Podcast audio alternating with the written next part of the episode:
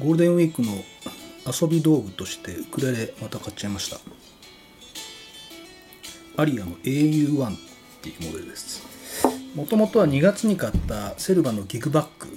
セルバのウクレレについてたギグバッグがまあしょぼかったんで、えー、いいバッグがあったら買おうかなと思ってネット見てたんですよ。そしたら、えー、レビューを書いたらギグバッグプレゼントっていうウクレレを見つけたんですね、まあ、これなんですけど。これがまあそのバッグなんですけど割といいですよね、まあ、デザインはちょっと女子っぽいんですけど、えー、こうウレタンが2センチぐらいの厚みで入ってますしショルダーストラップもあるしポケットも結構大きいですからね。定価で3675円の商品なんですよ。なんとこのウクレレはですね税込みで3850円。なんですよね。すごくないですか？最初に言ったように私もともとあのバッグが欲しかったんで、えー、もうバッグを買ったらこうウクレレがついてきたみたいなもんですよ、うん、で他にもこれにピッチパイプと教則本あと標準のギグバッグ標準のギグバッグはまあ、えー、こんなもんなんですけどショルダーストラップもついてるしポケットもついてるし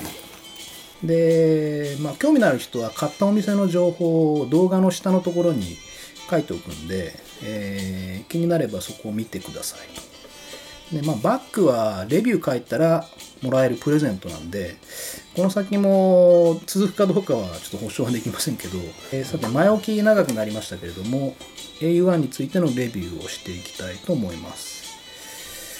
で、えー、サイズについてはセルバと比べた表をここのところに今出しておきますので、えー、後ほどご確認いただければと思います。で素材なんですけどボディはマホガニーの合板ですね。こうサイドもトップも裏も全部マホガニの合板。でここに塗装は見た感じこんな感じのようにえサテンの仕上げになってますね。でネックもマホガニー指板とブリッジは、えー、ローズウッドですね。マットとですね、えー、サドルは牛骨を使ってますね、うん、でチューナーはこうギアのオープンチューナーになってます。で弦はなんとアクイラの弦が標準で貼られてます、うん。でこのウクレレ値段は3850円なんですけれどもいくつかびっくりした点があります。まず1つ目、えー、原稿の調整が完璧なんですね、えー、普通は赤目で出荷してるウクレレが多いんですけどこれは、えー、非常に完璧にセッティングされてて、えー、コードもローコードもすごく抑えやすいです。あとはまあサドルの方も結構低くなってるんで初級者とか初心者の方にはすごく弾きやすい調整具合になってるかなと思います。フレットの端の調整が、えー、すごく良好にできてます。あとこのストロークの時に指が当たるこう、えー、フレットの端のとこですね。ここもすごく滑らかに加工してあって気を使って仕上げられてるなって印象を受けます。あとはパーツが高品質ですよね、えー、この価格で牛骨のナット使ってるのってあまりないんじゃないでしょうかね。サドルも牛骨になってます。あと弦もアクイラですんで、えー、音に関わる部分の、パーツはすごくいいものを使ってると思います。こう見ていただいても分かるようによくできてますよ。うん。塗装をはじめ組み付けの精度というか普通だとあの割と糊がはみ出してたりとかちょっとずれてたりみたいなところが安物だとあったりするんですけどそういうのもないんで、えー、加工組み立て塗装、まあ、全て良好な感じです。でまあ何度も言うようですけどこれが、え、私が買った値段が3850円だったので、えー、この値段でここまでできるのは本当にすごいと思います。さすがアリアさんですよね。まあ一応これあのメイドインチャイナなんですけれどもそのアリアの品質管理が徹底してるんだと思うんですよね。もうほとんど日本品質だと申し上げて差し支えないぐらいの出来になってます。びっくりです本当に、うん、セルバっていうウクレレを以前のビデオで紹介したんですけれども初心者の方にはセルバよりはこちらの方がおすすめかなと思います。なんでかっていうと、えー、もうこれってもう調整が全部完璧にできてるんで、えー、いじるとこないんですね。弦ももうアクイラ弦ですし傷むまではもうそのまま貼りっぱなしでいいと思うんですよ。でまあ取っ替える必要ないですからね。うん。セルバーの方はあの多少原稿をいじったり弦を取り替えたり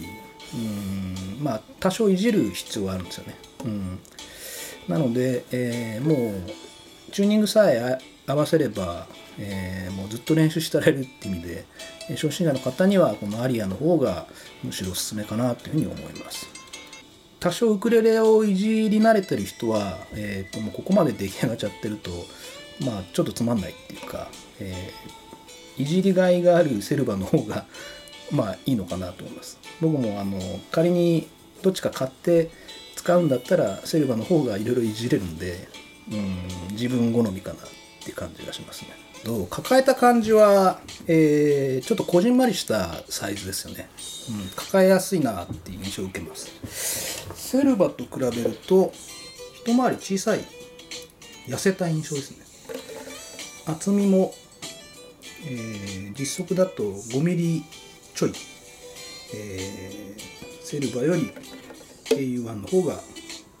薄くなってます。長さはもうほぼ同じですね。スケールも同じ。低音はセルバの方が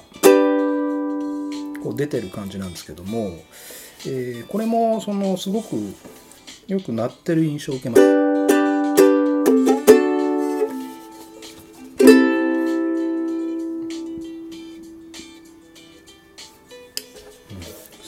結構長い。ボディの材が薄いせいだと思います。セルバーと比べてもなんですかねかなり薄く見えましたよ。2割ぐらい薄いんじゃないかなっていう印象がします。はい。あとはその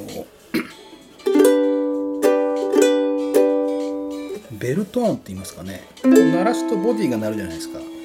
でボディが鳴った時にボディからもその倍音が鳴って聞こえてる感じなんですよね。うん、なの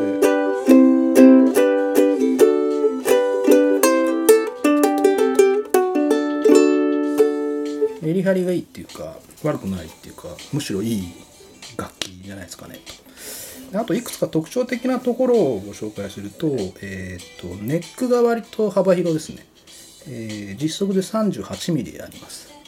えー、普通は 35mm とか 36mm ぐらいなんで、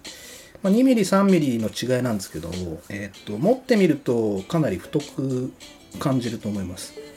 ただし、えー、太い分こう厚みは薄くなってます、うん、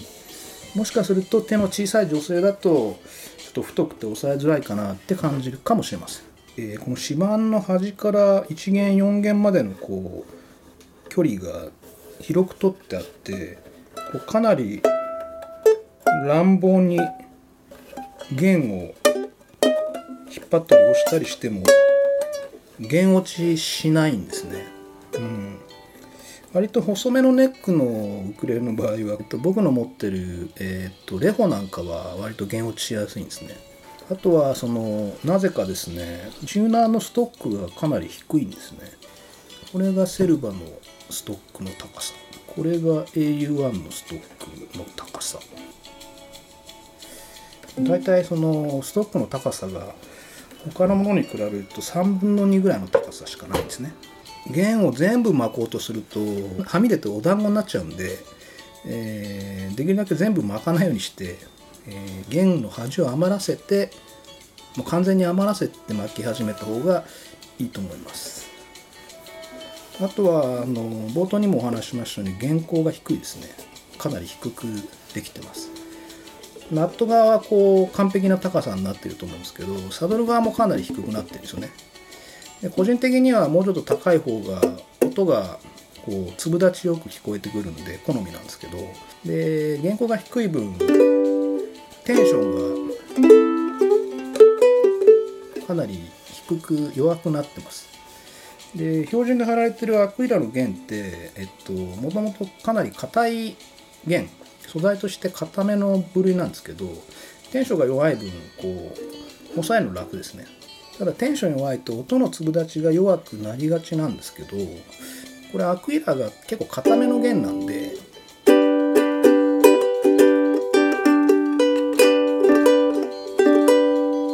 弦に爪が当たるノイズが結構強めにであのボディが割とその倍音もこう響かせるようななんか、えー、ボディになってるんでその分そのテンション弱くて本来であれば粒立ち弱く聞こえるはずなんですけど割とこう粒立ちよく聞こえるんですよねマジックですね。うん、なんで個人的にはそのサドルをもう1ミリぐらい高くする調整をしたいなと思うんですね。その方が全体的にはもっとはっきりした音が出るようになると思うんで。ただまあ普通に弾く分にはもうこれでもう完璧だと思います。あとですね、ヘッドのこう付け根が細いんですね。うん、こうふわっとこう広くなってるんですけど、僕が持ってる他のウクレレはもうこの辺からこうふわっと太くなってるんで、なんでしょう。G7 とかこう詰まった感じの押さえ方になっちゃうんですけど、これはここが広いんで、この辺まで手持ってって、こう押さえられる。こう押さえやすいですね、G7 とか。D のディミニッシュとか、まあ、本来こうですか。押さえやすいです。うん、余裕がワンフレット分ぐらいあって、その分抑えやすくなってる感じがします。はい、なんか新鮮な感覚ですね。うん